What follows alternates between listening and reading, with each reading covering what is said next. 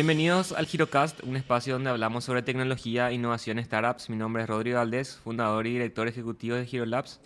En este episodio del GiroCast va a ser un poco diferente, va a ser el primer episodio que hacemos en forma remota, porque le tenemos a nuestro invitado Mateo, que se encuentra viviendo ahora en Brasil, Río de Janeiro. Normalmente nosotros invitamos a venir a nuestra oficina de GiroLabs, que tenemos un estudio de grabación y ofrecemos siempre un rico café, un, compartir. Eh, pero entonces hoy vamos a hacer un episodio eh, remoto y espero que tengamos también otros episodios remotos después. Eh, a Mateo lo conocí a través de Twitter y su canal de Twitch, explicando un poquito sobre Machine Learning y, explicando sobre un libro en particular que, que, él está comentando y enseñando de manera, vamos a decir, informal a través de una plataforma no tan... no, tan, o sea, no utilizada tanto para eso, pero me parece súper interesante que nos hable también sobre, sobre eso. Mateo tiene un doctorado en la ciencia de comunicación de la Royal Holloway de la Universidad de Londres. Actualmente está especializado en biología computacional. Creo que lo dije bien. Bienvenido, Mateo. Eh, muchas gracias por aceptar la invitación. ¿Cómo estás? Muy bien, gracias por la invitación y desde ya me disculpo a tu audiencia por los posibles fallos que tenga de español, que hace mucho que no, no, no hablo así tan, con tanta fluidez. Perfecto, en realidad súper normal tu, tu, acento, por lo visto no perdiste todavía Normalmente cuando hay gente que se va a Argentina, eh, México, enseguida se, se le pega algún tonito, pero por lo menos en eso eh. no hay ninguna diferencia. a lo mejor algún término en inglés siempre se escapa. Eso, eso bueno, en eh, portugués también, ¿verdad? Ah, es cierto, que, está, que estás en, en Brasil. Bueno, eh, contanos un poquito cómo, eh, siempre, siempre empiezo con esta pregunta, ¿cómo llegaste al mundo eh, del computer science y bueno, cómo llegaste a estudiar biología computacional, que sería el nombre en español, no sé sería cómo, sería el nombre en inglés? Eh, a ver, mi historia con, con la ciencia de la computación es un poco extraña porque en la realidad originalmente yo estaba siguiendo con bastante seriedad música en Paraguay. Em, y al terminar el colegio, básicamente empecé ingeniería en informática. Me gustó mucho eso y mi objetivo inicial era orientarme al desarrollo de videojuegos. Em, finalmente eso no se dio y cuando terminé, o sea, cuando hice la tesis, ahí empecé a ver el tema de, de lo que es data science. Que mi tesis de, de ingeniería es optimización eh, con un con una técnica que se llama enjambre de partículas, ¿verdad? Eh, y me gustó mucho eso y, las aplicaciones posibles y ahí me empecé a, tipo, a enamorar de, de, todo lo que es el tema de la investigación y los papers y la academia en general. Y coincidió así que justo se dio la oportunidad de aplicar un doctorado eh, donde yo podía aplicar los conocimientos de, de, mi tesis de ingeniería a un ámbito que, que en realidad en ese momento no me emocionaba tanto, eh, que era biología computacional. Era, dije, bueno, tipo, me voy a ir, voy a aprender mucho de Machine Learning y después así, tipo, me voy a olvidar la parte biológica, ¿verdad?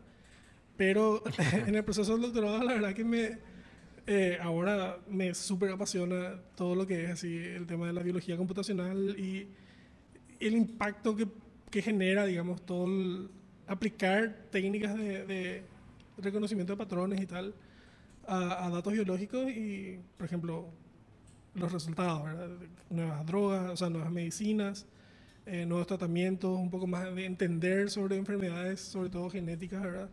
Eh, entender las interacciones entre virus y bacterias y el ser humano y también eh, otros animales, ¿verdad? No solamente el ser humano.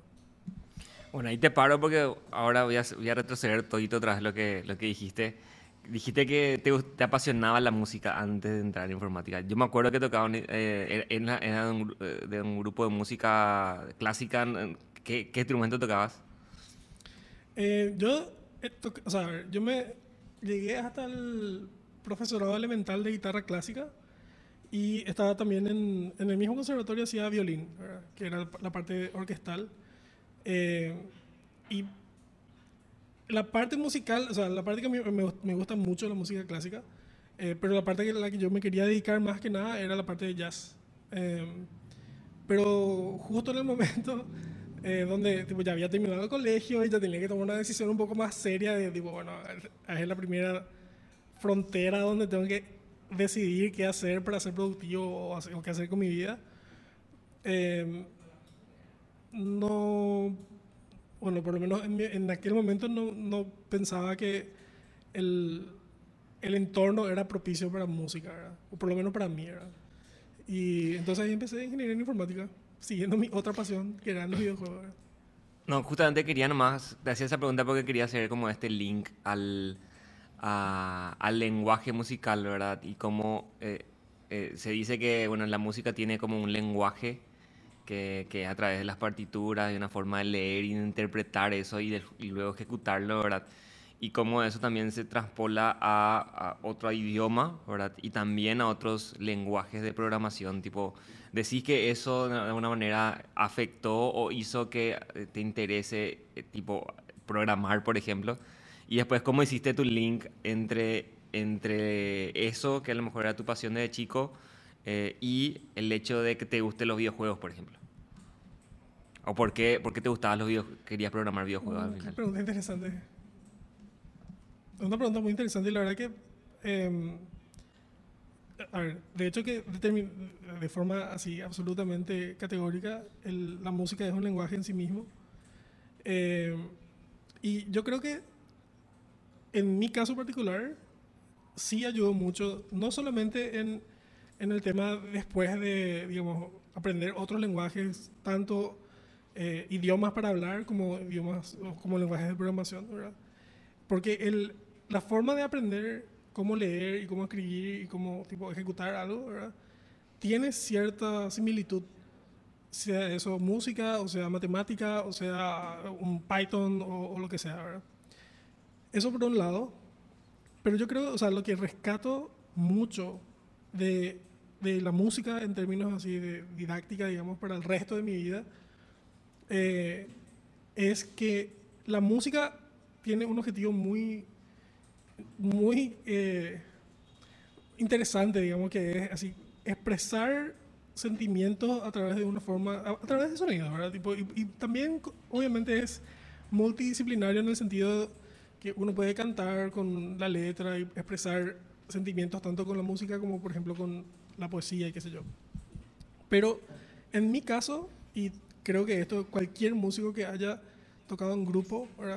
Eh, va, habrá experimentado, es esa sincronización entre varias personas, donde vos tenés que sincronizar en tiempo, en expresión, en volumen, en tipo como un conjunto estás, estás es una pequeña, eh, tipo un pequeño scrum, así, donde todos tienen que tocar afinados, todos tienen que tocar a tiempo, todos tienen que tener la misma intención y más o menos sincronizar eh, el grupo para expresar alguna, algún sentimiento, alguna idea. Y eso para mí fue súper valioso. Apreciar el esfuerzo colaborativo en cualquier ámbito, no solo en música, sino que en, a la hora de estudiar, a la hora de aprender lo que sea, matemática, siempre eso fue, eh, para mí por lo menos eso es un link así bastante directo de tipo aprender a colaborar y que la suma de todas las partes, eh, o sea, el conjunto es un poco más que la suma de todas las partes. Buenísimo. Y, y, bueno, llegaste, eh, te diste cuenta, terminaste la carrera, te diste cuenta que, que no era tan... ¿Qué pasó con, con, tu sueño de hacer videojuegos? Antes de, de, de, entrar al mundo de, de biología computacional. la, la, realidad que eh, em, durante, durante toda la carrera de informática, eh, eso, eso, era mi norte más o menos. Tipo, yo quería hacer cosas interactivas y juegos en particular. Y a la mitad más o menos de la carrera empecé a trabajar en, en, desarrollo web.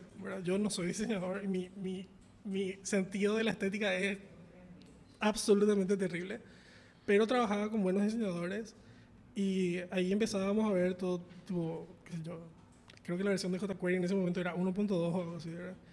Y tipo, todo ese tema de las interacciones y, de las interfaces me, me súper gustaba y a, la, a medida que iba llegando hacia el final, de hecho yo intenté que mi tesis sea relacionada a el desarrollo del juego, porque hay una cosa, hay un área dentro del desarrollo del juego que se llama uh, Serious Games o Educational Games, no me acuerdo, eh, que básicamente es usar es lo que hoy en día es gamification, Usar los juegos para obtener otros objetivos em, que pueden ser educativos, pueden ser mayor productividad, puede ser hacer que un grupo de personas sea cohesivo, colabore un poco más porque tienen un objetivo común a partir de un juego que es común, qué sé yo.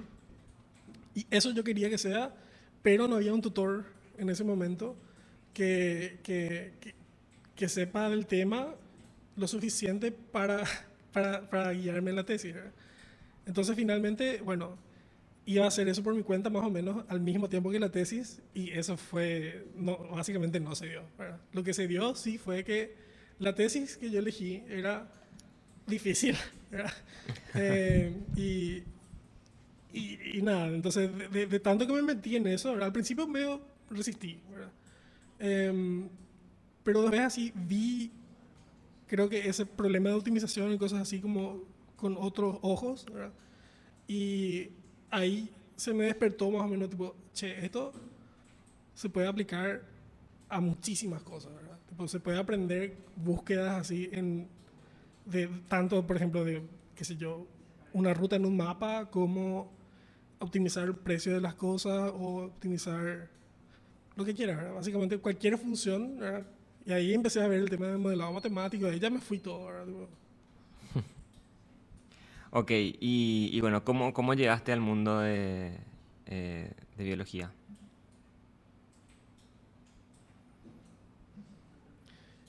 Uh, y eso fue bastante, eh, así, un step function, digamos. Fue después de, directamente después de la tesis, unos, creo que dos meses después, más o menos, ya había aplicado, ya había tenido la, la entrevista con Alberto, mi, mi, actual jefe, mi tutor de, de doctorado, ¿verdad?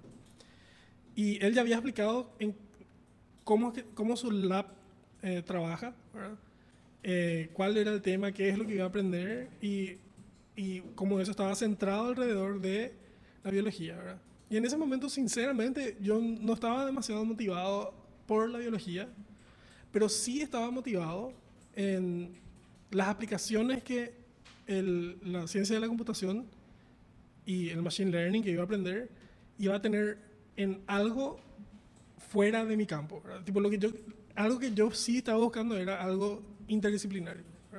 Aplicar optimización, que era lo que yo sabía, a algún problema real, digamos. No es algo que no sea solamente...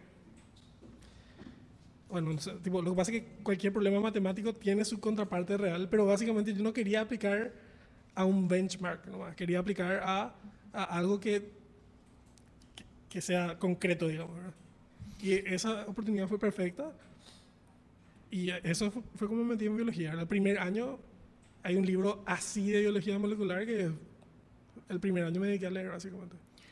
Bueno, ¿podrías explicarnos qué, qué sería eh, biología molecular primero, antes de entender qué es lo que haces con, eh, con la ciencia computacional en ese área?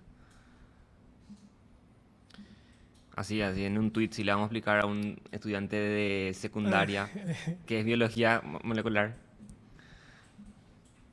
Bueno, y la, biología molecular, bueno, justamente para explicar un poco el impacto que tiene la ciencia de la computación en esto, no puedo decir sin decir un poquitito sobre qué es la biología molecular.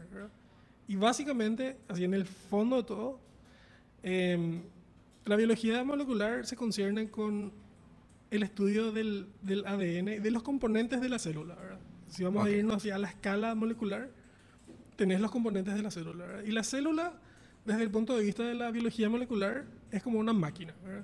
Que de hecho, si uno se pone a pensar cómo funciona físicamente la célula, son muchísimas mini máquinas así súper microscópicas que hacen, eh, que hacen cosas dentro de la célula. Por ejemplo, si vos tenés una célula eh, del ojo, que es la célula que es sensible a la luz, hay una proteína responsable que, que al recibir un fotón o lo que sea, reacciona con otras proteínas para, en el último caso, ya después de todas las interacciones, eh, permitirte a vos percibirlos. Eh, eso es el estudio de la biología molecular y lo que nosotros sabemos hoy en día de biología molecular es mucho, pero estamos muy lejos de haber caracterizado todas las proteínas y todas las maquinitas que, que están tocando ahí cosas en la célula. Entonces el objetivo es así, caracterizar la célula lo más completamente posible, pero estamos muy lejos de eso porque es una cosa muy difícil de hacer. Una célula es invisible para nosotros y tenemos máquinas y tenemos super ciencia, ¿verdad? Que básicamente te permite leer lo que para nosotros es la receta para construir una célula, que es el ADN, ¿verdad? Y ahí es donde mi, mi ángulo, por decirlo de una manera, porque hay muchísimas más variantes que esto, ¿verdad? O sea, esto es solamente un, una, es mi, mi enfoque a la biología eh, computacional, ¿verdad? que es aplicar machine learning para predecir características a partir del ADN. Nosotros sabemos que el ADN va a construir una célula, entonces yo miro, por ejemplo, un pedazo del ADN y mi tarea de machine learning es clasificar ese pedazo de ADN en qué es lo que va a hacer. Si está relacionado a la digestión, si está relacionado a la respiración, si está relacionado a percibir luz en el ojo, ¿verdad? qué tipo de célula tendría que expresar esta, esta proteína. Y preguntas de ese tipo. ¿verdad? Entonces, por ejemplo, las colaboraciones que tenemos son eh, con, por ejemplo, una colo- colaboración actual que tengo es, hay un grupo que está estudiando eh, un, un tipo particular de papa. ¿verdad? Y ellos quieren estudiar cómo la papa reacciona a di- diferentes ciclos de luz. ¿verdad?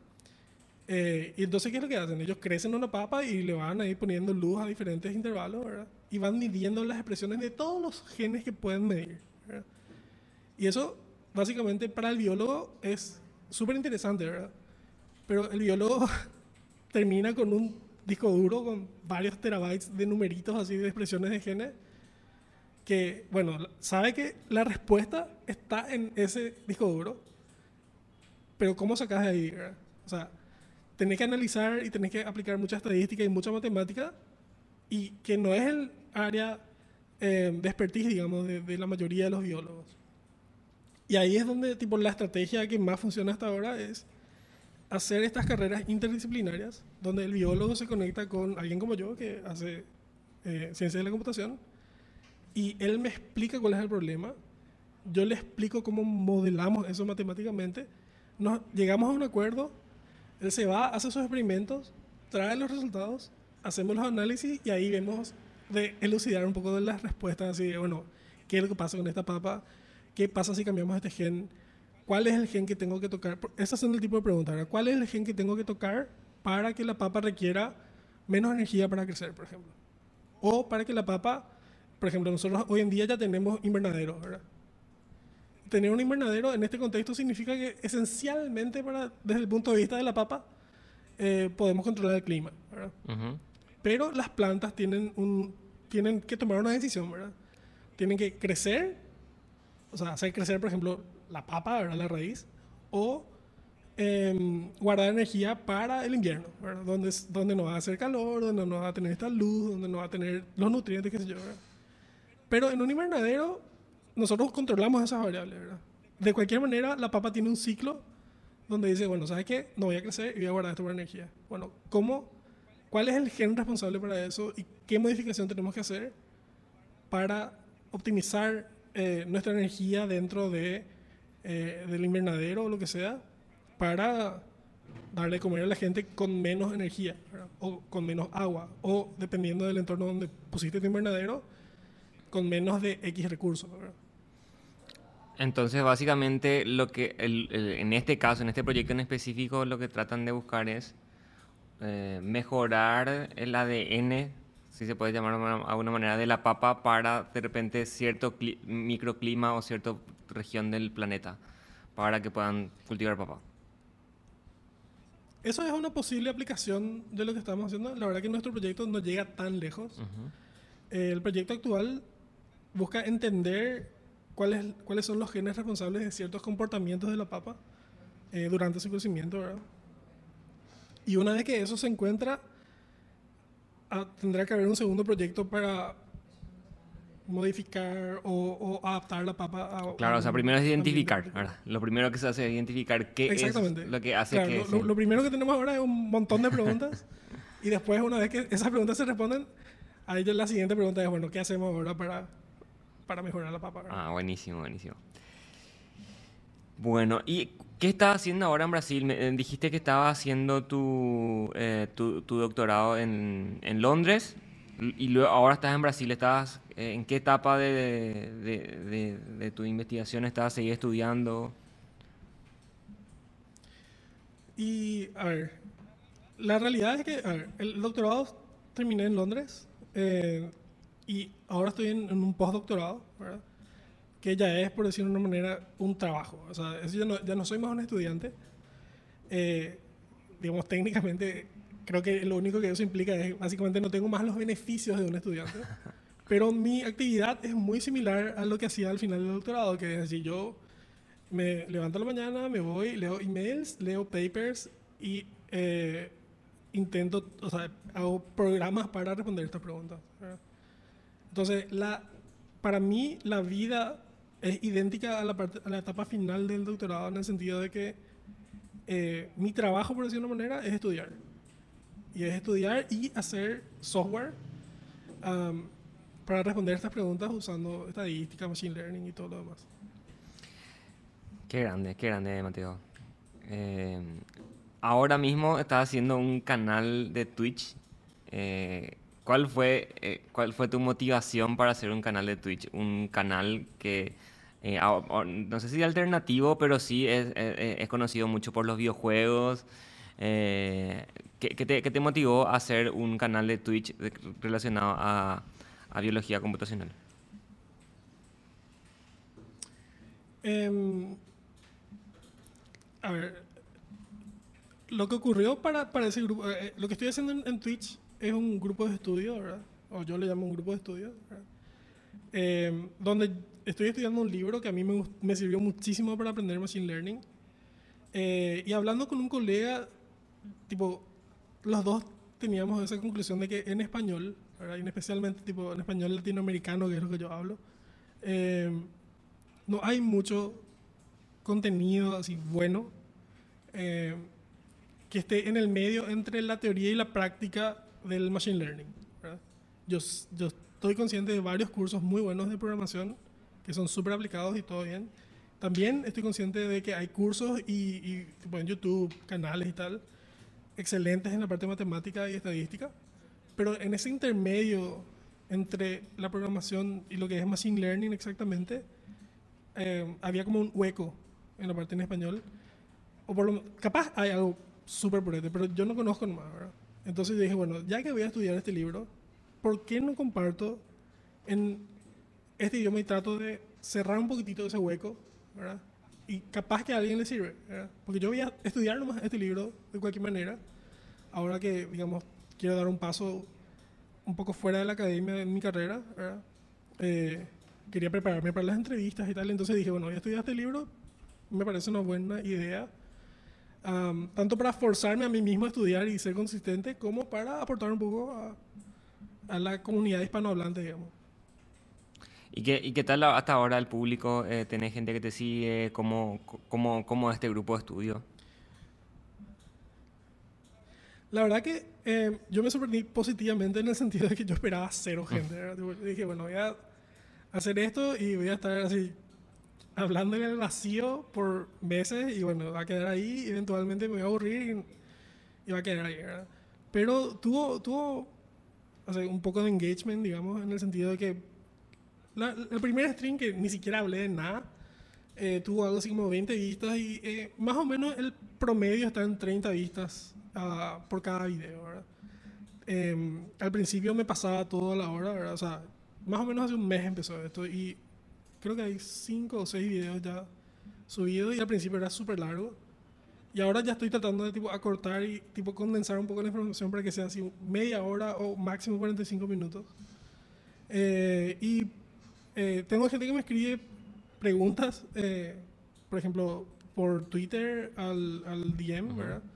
O, o, ponen en YouTube, ¿verdad? Entonces yo insisto que pongan en YouTube, pero tipo, hay interacción y eso la verdad que me sorprendió súper positivamente, porque siendo un tema medio árido en el sentido tipo, de enfrentarse a ecuaciones y, y cosas de, de, álgebra lineal y de estadística, eh, los teoremas, qué sé yo, ¿verdad?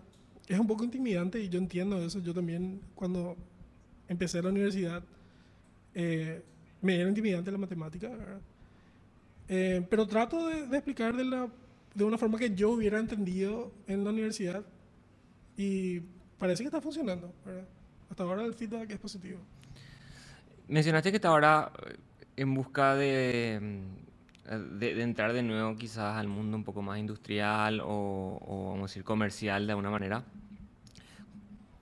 Con todos estos conocimientos del, eh, del doctorado y el postdoctorado, ¿qué tipo de, de, de, trabajo uno puede conseguir o qué tipo de trabajo uno normalmente tiene eh, relacionado a, este rubro en particular? ¿Trabaja con farmacéuticas? ¿Trabaja con eh, eh, vamos a decir, productores de semilla? ¿Qué es lo que, en qué industria trabajarías o te gustaría trabajar? Eh, claro, ahí hay un poquitito dos preguntas, ¿verdad? Uno son cuáles puertas se te abren una vez que uno tiene, eh, por ejemplo, con mi título, que es interdisciplinario, se me abre bastantes puertas. Se me abren muchas puertas en la parte que es así directamente computer science eh, y también desarrollo de software, ¿verdad? Eh, donde puedo aplicar a todas las empresas que me interesen, supongo, ¿verdad? No sé si me van a agarrar, pero puedo aplicar por lo menos a las, a las empresas netamente software. Eh, y la parte interdisciplinaria, como bien dijiste, abre las puertas a, por ejemplo, AstraZeneca o, o GSK o Roche, Bayer, todas las farmacéuticas, ¿verdad? Y también la gente que trabaja en investigación dentro de la industria, ¿verdad? Y más o menos a eso estoy apuntando ahora, no específicamente a un área en particular, eh, pero sí quiero tratar de mantenerme dentro de lo que es biología molecular y aplicar, o sea, más orientado un al machine learning aplicado al, al, al estudio de las proteínas, ¿verdad? Eh, mi idea, o sea, lo, lo, que yo quería era en lo posible, y yo sé que esto es bastante iluso, ¿verdad? pero eh, a mí me gusta mucho el área que yo estoy investigando ahora. Y sé de dos o tres compañías que están trabajando en esa misma área y que son, digamos, mis primeras tres opciones a las que sí o sí voy a enviar mi currículum a decir, mira, mi trabajo es algo similar, eh, quiero aplicar a Research Scientist. Uh, yo sé que ellos tienen Research uh, Teams. Y bueno, a partir de ahí, digamos, las segundas y terceras opciones son farmacéuticas, ¿verdad? Porque la verdad que mi área es útil para el desarrollo de, de fármacos, pero no es mi especialidad. ¿verdad? Yo sé que puedo aprender a eso, pero me gustaría quedarme más en mi, en mi nicho, por decirlo de una manera, porque creo que el área que tengo ahora mismo de investigación, que es eh, representar una proteína en un espacio vectorial, ¿verdad? Eso tiene muchísimas aplicaciones, sobre todo en la parte de enfermedades genéticas, que es la parte que me motiva un poco más, ¿verdad? Pero, a ver, eh, que a mí no me motive algo no significa que no sea importante. O sea, eh, las farmacéuticas hacen un trabajo increíble, ¿verdad? Eh, para una persona que, que, está terminando, por ejemplo, la facultad, que ingeniería informática, licenciatura, eh, ¿cómo en Paraguay, verdad?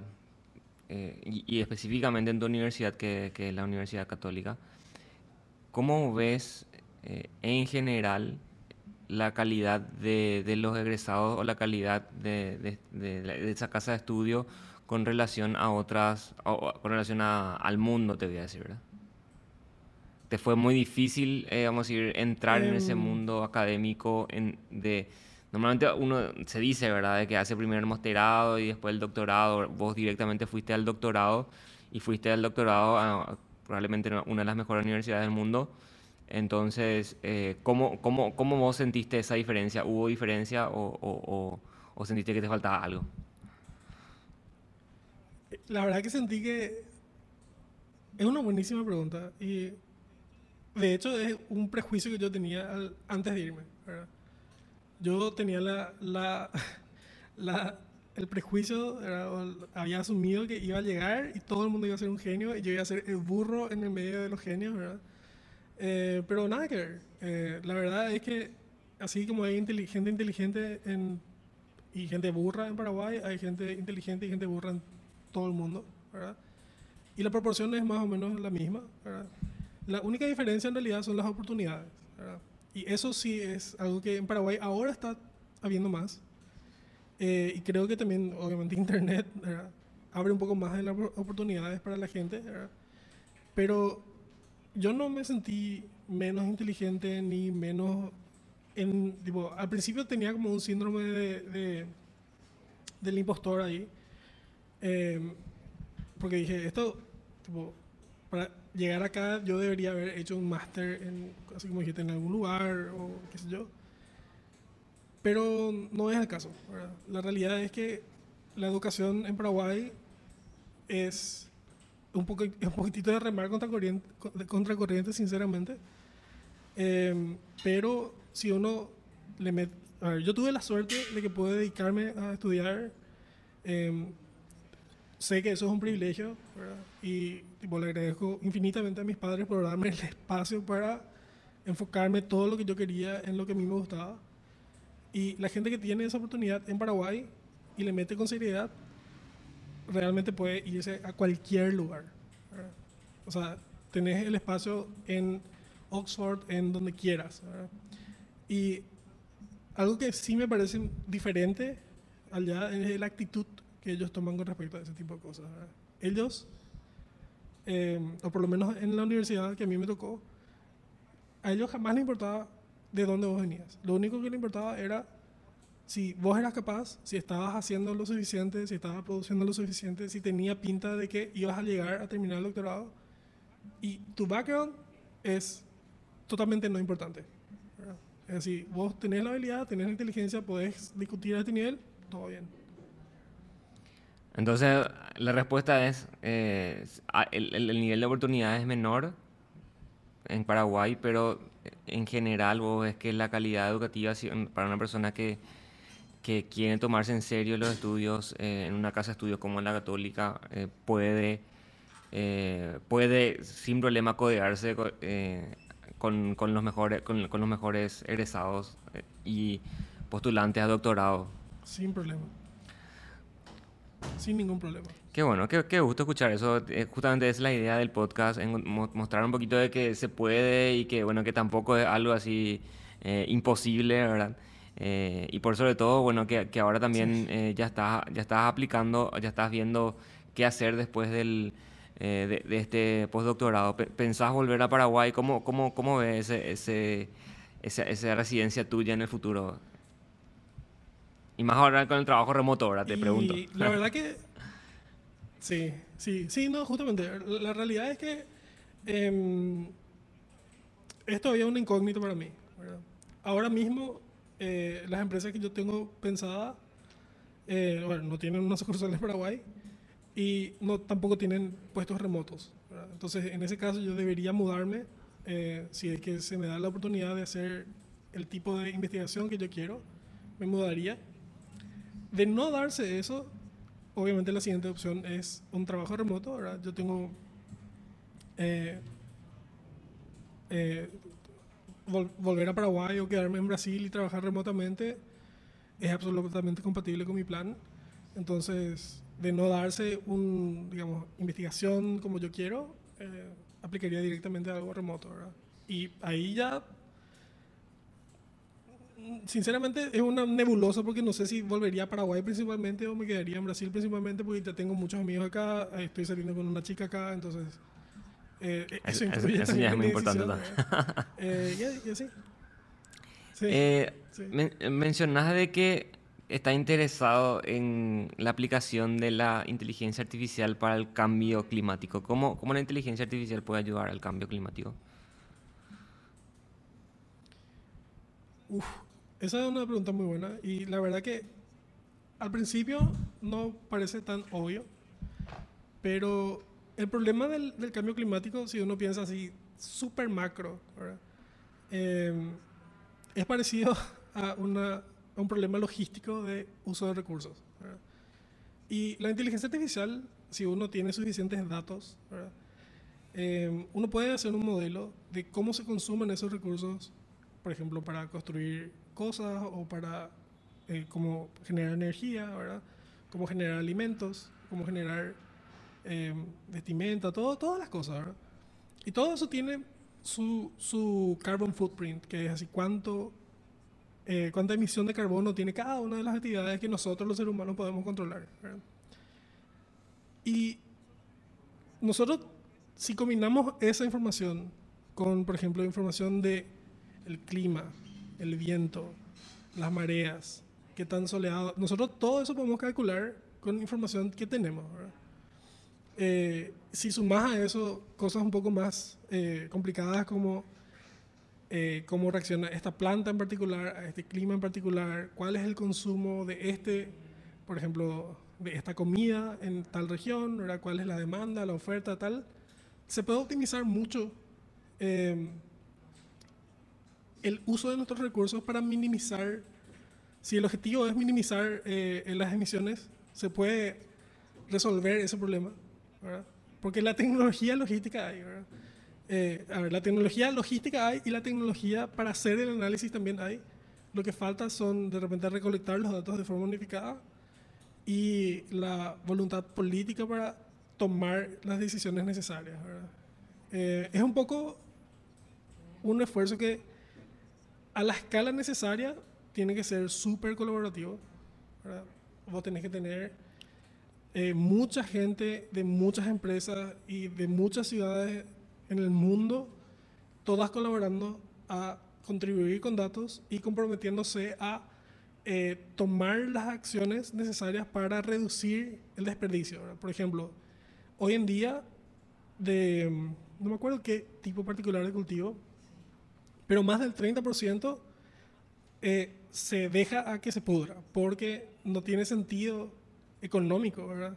Pagar por mover eso de donde está, ¿verdad? Y eso es una lástima, ¿verdad? O sea, quiere decir que obviamente hay una función ahí, si, si pensamos como el, el, mundo como un modelo matemático, ¿verdad? Hay una función ahí que no está siendo optimizada, eh, al menos con respecto al cambio climático, ¿verdad?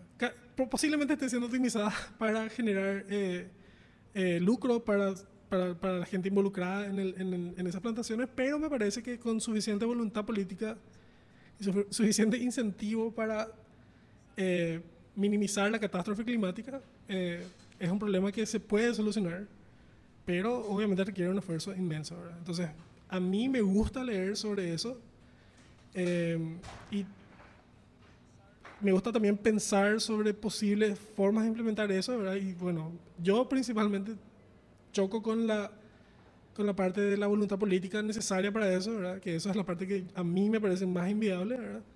pero estoy más que abierto a que alguien me convenza de lo opuesto.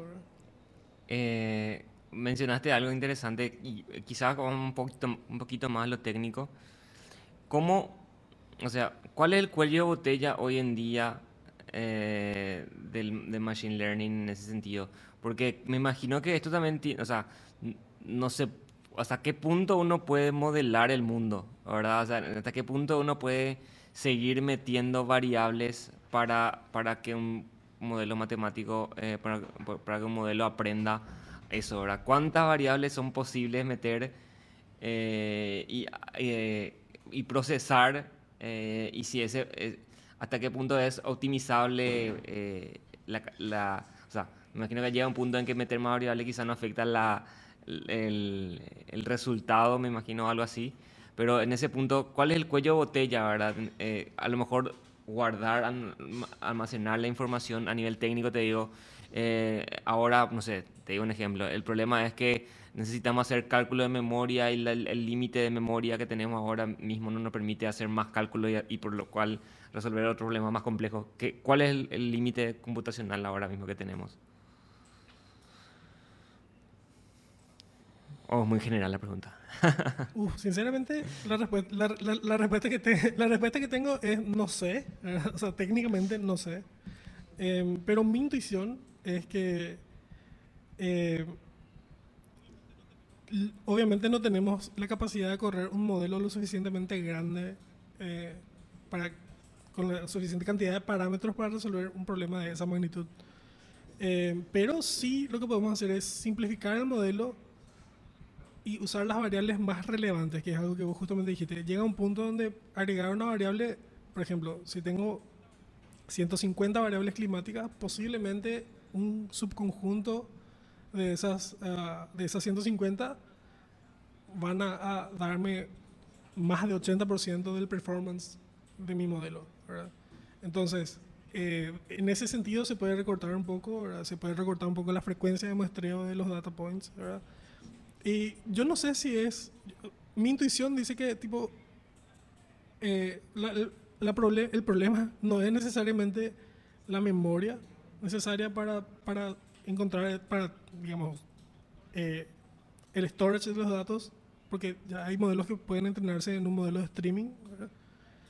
Em, pero creo que el entrenamiento de un modelo de esa magnitud y con la cantidad de datos que tienen que pasar a través de ese modelo, em, la cantidad de parámetros que tenemos está en el orden de, de los trillones de parámetros. Entonces, hay dos, tres modelos que llegan a esa cantidad, ¿verdad? Pero, o sea, yo, yo creo que es posible, pero hay que obviamente ir, hay, ir podando algunas cosas, ¿verdad? Eh, la cantidad de, de, características de features, obviamente es una, y también simplificar un poco los modelos que nosotros estamos teniendo. ¿verdad? Pero creo que incluso con un modelo simple eh, es mejor que no basarse en ningún dato para tomar las decisiones, que es lo que está ocurriendo hoy en día con respecto al cambio climático, por lo menos en muchísimo, eh, en muchísimos lugares. Te quiero hacer una pregunta, a lo mejor sabes o no sabes, eh, ya otra vez volviendo a la parte, vamos a decir, de aplicación y comercial. Hay una empresa que es unicornio, eh, que está ganando muchísima popularidad en Latinoamérica y en el mundo, que se llama Notco, una empresa chilena que, que, que, dice que puede generar comida, por ejemplo leche, eh, a través de la inteligencia artificial, mm, tipo eh, combinando ciertas, eh, ciertas plantas y logrando una textura, un sabor y una calidad proteica muy, muy, muy similar, muy similar al, a la leche, por ejemplo, y siendo totalmente vegetal, ¿verdad? Eh, y también, por ejemplo, están logrando hamburguesas y otros productos hecho mayonesa, que están todos hechos eh, de origen vegetal utilizando la inteligencia artificial. Eh, ¿Qué pensás al respecto de eso? ¿Conoces la empresa primero ahora y, y qué pensás?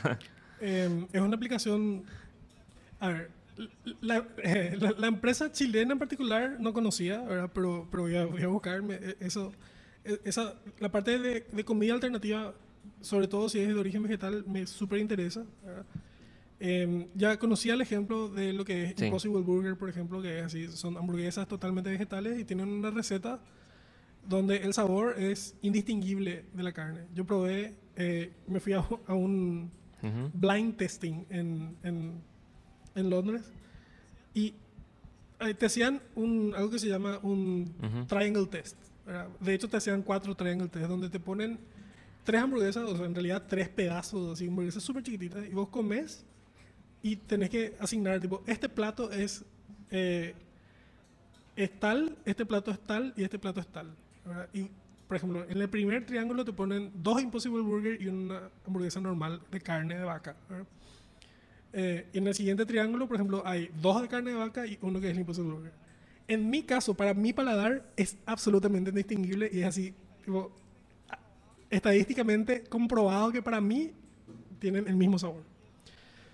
Eh, y eso a mí me terminó de convencer de que esto es una buenísima idea. Porque obviamente la parte de la ganadería y el, la agroganadería es, es, un, es un, factor muy importante en, el cambio climático, ¿verdad? Y con respecto a la inteligencia artificial en campos de este tipo, eh, Desde el punto de vista de biología computacional, em, hay mucho estudio de, por ejemplo, cuál es la proteína responsable del sabor de esta cosa, del sabor característico, por ejemplo, de la carne o de la leche. Em, cuáles son las proteínas que eh, para nuestro cuerpo son nutritivas en A o B o C eh, forma, ¿verdad? Y cómo replicar eso en plantas, ¿verdad? Por ejemplo, se modifica una planta para agregar al, al ADN de esa planta una proteína.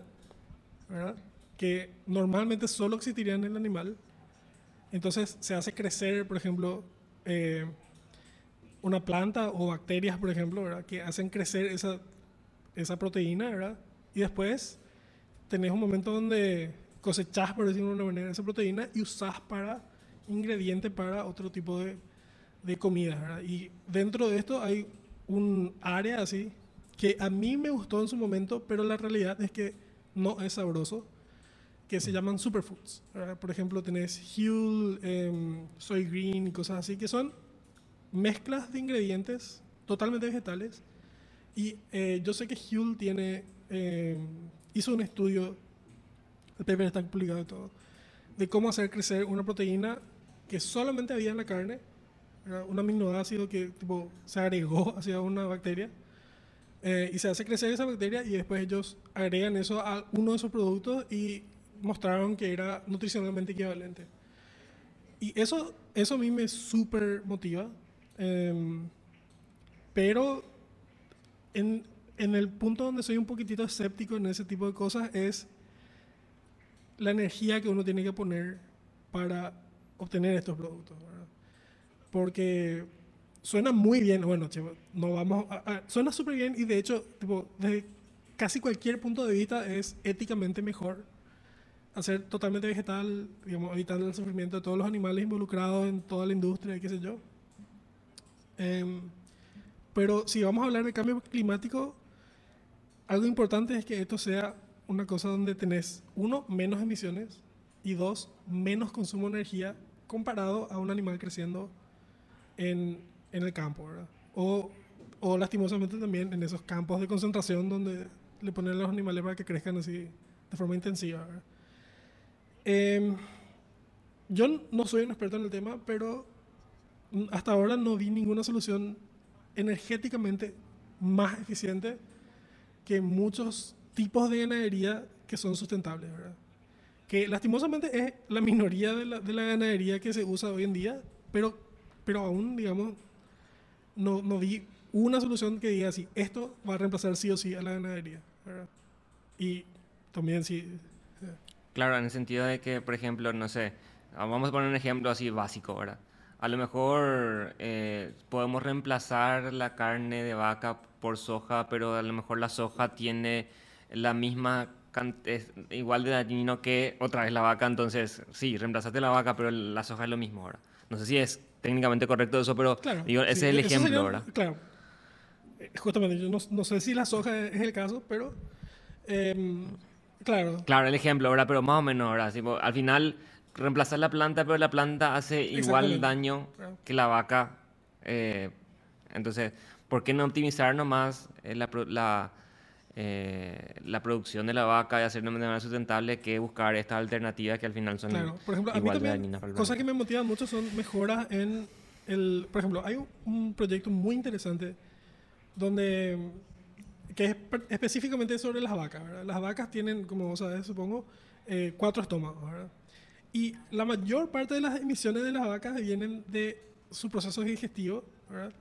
Donde eh, son animales rumiantes. Y hay una bacteria particular que ellos necesitan para esa digestión, que es la que genera el gas, que, que después ellas, las vacas eructan, ¿verdad? Y que es su impacto principal, su emisión principal de, de- la actividad ganadera de vacas, por ejemplo. Y hay un proyecto donde quieren identificar eso em, y reemplazar esa bacteria por otra bacteria que haga la misma función digestiva para la vaca sin emitir tanto metano, ¿verdad? tanto gas. Y eso, por ejemplo, tipo, para mí es súper increíble. Entonces, jamás iba a pensar, así que, claro, digo, no sé, le, le- le cambiamos la bacteria de uno de los estómagos a la vaca para que sea Sí, menos no, y-. Y nunca se me- o sea, no, no sabía que esas clase- cosas se Sí, no, es investigaban. increíble. Y, por ejemplo, eso es algo que, que en mi área, por ejemplo, está totalmente... Es la intersección así de, de, eh, eh, inteligencia artificial, biología eh, molecular y eh, combatir el cambio climático. De verdad, muchísimas gracias por, por haber aceptado la invitación, Mateo, eh, y, y, haber estado en este capítulo del Girocast. Antes de, de terminar, ya por el tiempo, ahora quiero invitar a todas las gentes a las personas que, que, que, que nos sigan escuchando y que se, se, suscriban a nuestros canales de Google y Apple Podcast. También estamos en Spotify y este episodio va a ser publicado también en YouTube. Así que muchísimas gracias por, por, esta conversación y ojalá que podamos volver a conversar y ampliar más sobre estos temas muy interesantes. Gracias por la invitación y cuando quieras podemos hablar. Seguimos, seguimos. Hasta luego. Hasta luego. Chao, chao.